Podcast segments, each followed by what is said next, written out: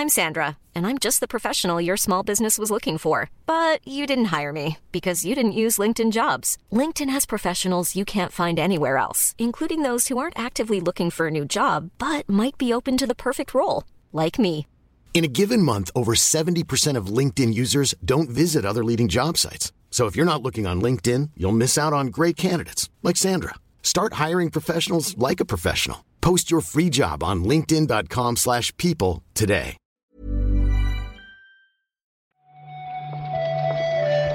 Buenos días, bienvenidas, bienvenidos a esta nueva recarga activa.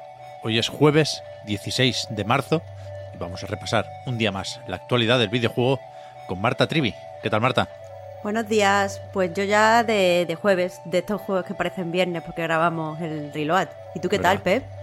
Pues más o menos igual, con el niño enfermo y cansado, pero sin muchas ganas de dar más pena de lo estrictamente necesario.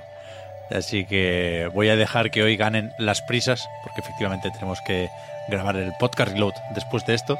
Así que vamos rapidito con los titulares.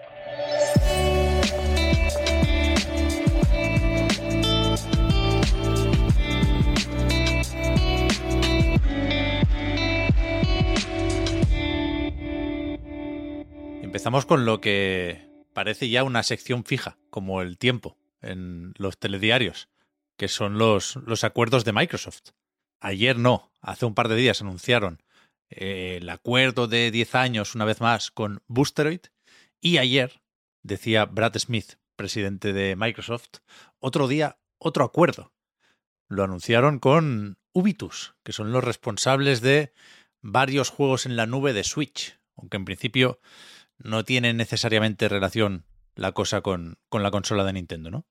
Según leemos en un tuit que ha puesto Phil Spencer, han firmado un acuerdo de también 10 años con este eh, proveedor de juegos en la nube, es decir, un, un servicio que facilita poner tus juegos en la nube y al parecer este acuerdo eh, pues está pensado para llevar los juegos de, de Activision Blizzard.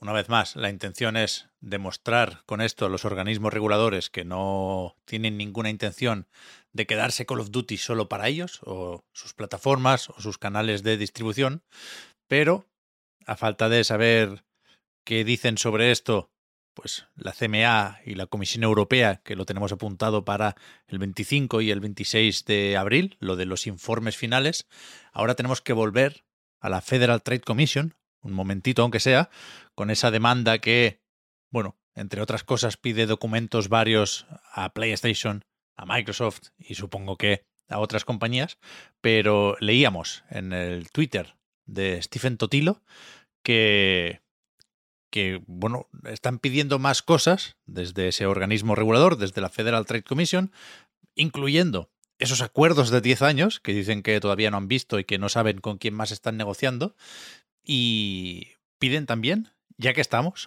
información sobre el ecosistema de nueva generación. En un hilo que, como dice Pep, lo ha publicado Steven Totilo, eh, lo que podemos leer es que, bueno, eh, la, documentación entregada por, Microsoft es insuficiente. Bueno, la que se ha entregado, no se ha entregado toda la que se pidió, pero eso, la que se ha entregado es insuficiente.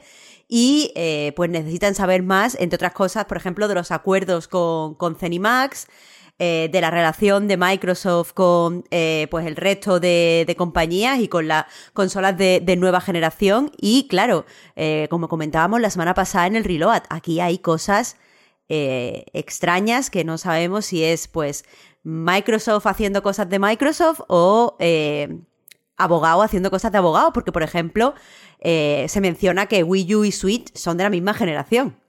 Wii U y Switch. Eso cuenta como troleo, ¿eh? Eso es pelea de foro. Ya ves, ya ves. Bueno, otro de esos asuntillos que quieren aclarar desde la Federal Trade Commission, que me suena haber escuchado ya esto en relación a eh, preocupaciones de otro organismo regulador, es el acuerdo con, con Cenimax, porque dicen que podrían haber incumplido alguna promesa. Yo creo que esto es más o menos difícil de esclarecer, pero la cuestión es que quería utilizar esto como gancho para decir que el próximo 12 de abril uno de esos juegos de Zenimax, de Bethesda, de Tango Gameworks concretamente, llega al Game Pass.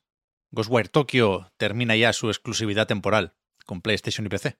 Y para, para celebrarlo, que ya es bastante con, con, llegar, también van a lanzar una actualización gratuita que estará disponible eh, incluso en PlayStation 5 y en PC, que incluye, entre otras cosas, un nuevo modo de juego, un modo roguelike, que han llamado el hilo de la araña, donde básicamente tendremos que, enfrentarnos a, a 30 eh, fases, una detrás de otra sin fallar, que eh, serán escogidas de forma aleatoria de entre 130 niveles eh, desarrollados a mano. Más allá de este modo extra, me sorprende hasta cierto punto lo que significa o lo que implica esta actualización para la campaña que ya conocíamos. Uh -huh. Añaden poderes y mecánicas del combate, nuevos enemigos incluso localizaciones que no sé si están integradas en el mundo abierto o aparecen en nuevas misiones secundarias, que también las hay, pero joder, de unido. Aquí hablan, Pep, incluso de nuevas cinemáticas eh, donde se amplía precisamente la historia para proporcionar una mayor comprensión de la trama. O sea que eh, creo que han escuchado bastante las la críticas que, que hemos lanzado algunos jugadores. Uf, al final me lo tendré que acabar, vaya. No me faltaba mucho. Tienes el modo foto ahí para... Que, que, es una de las co cosas que, que, yo más ganas tenía, en verdad. ¿Para los gatetes? Claro. normal, normal. Eh, a todo esto, Ghostwire Tokyo llega también a PlayStation Plus Extra. Ayer se anunciaron los juegos que se incorporan al catálogo en marzo. Sabíamos alguno, se había dicho ya en el State of Play lo de el Techia para el día 21, pero también, bueno, hay unos cuantos más, hasta el punto de que voy leyendo con cada vez más frecuencia lo de que la gente está contenta con el extra, el premium ya tal, porque, no sé, Uncharted, eh, colección legado de los ladrones, el Ghostwire que decíamos, algún que otro Life is Strange, está por ahí el 2 que te gustó a ti mucho, Marta. Uh -huh.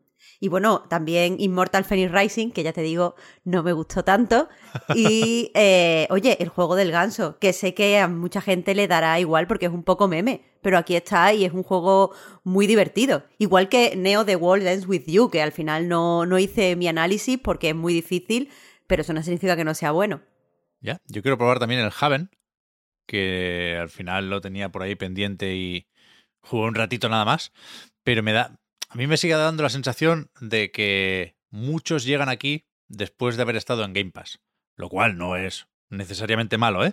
Pero facilita y condiciona algunas comparaciones, pero, pero bueno, tampoco creo que sea el objetivo y haciendo ese resumen que se suele hacer con este tipo de anuncios y servicios y meses, yo creo que es un buen mes para el extra.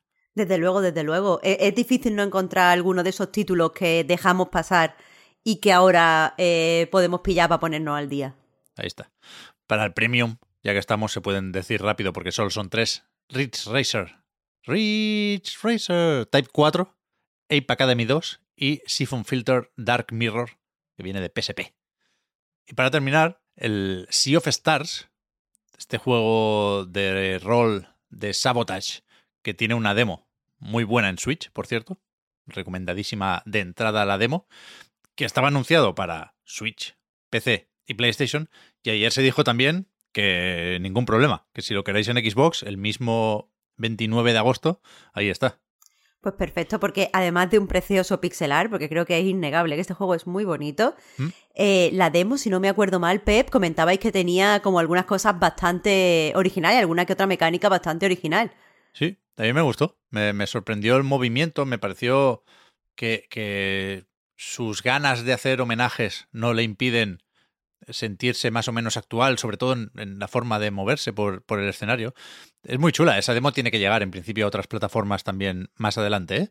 pero viendo aquí el, la cuenta de Twitter una vez más del juego y las respuestas a otras preguntas que van saliendo de aquí, se confirma también una edición física para Xbox.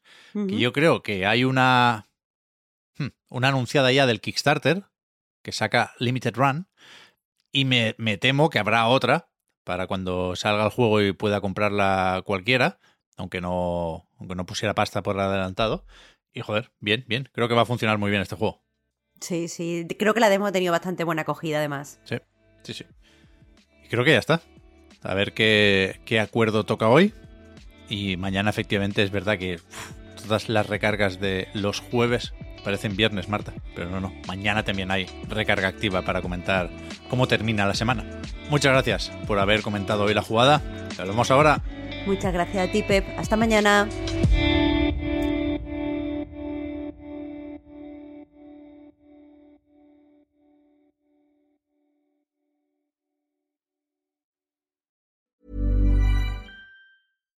Hi, I'm Daniel, founder of Pretty Litter. Cats and cat owners deserve better than any old-fashioned litter. That's why I teamed up with scientists and veterinarians to create Pretty Litter. Its innovative crystal formula has superior odor control and weighs up to 80% less than clay litter. Pretty Litter even monitors health by changing colors to help detect early signs of potential illness. It's the world's smartest kitty litter. Go to prettylitter.com and use code ACAST for 20% off your first order and a free cat toy. Terms and conditions apply. See site for details.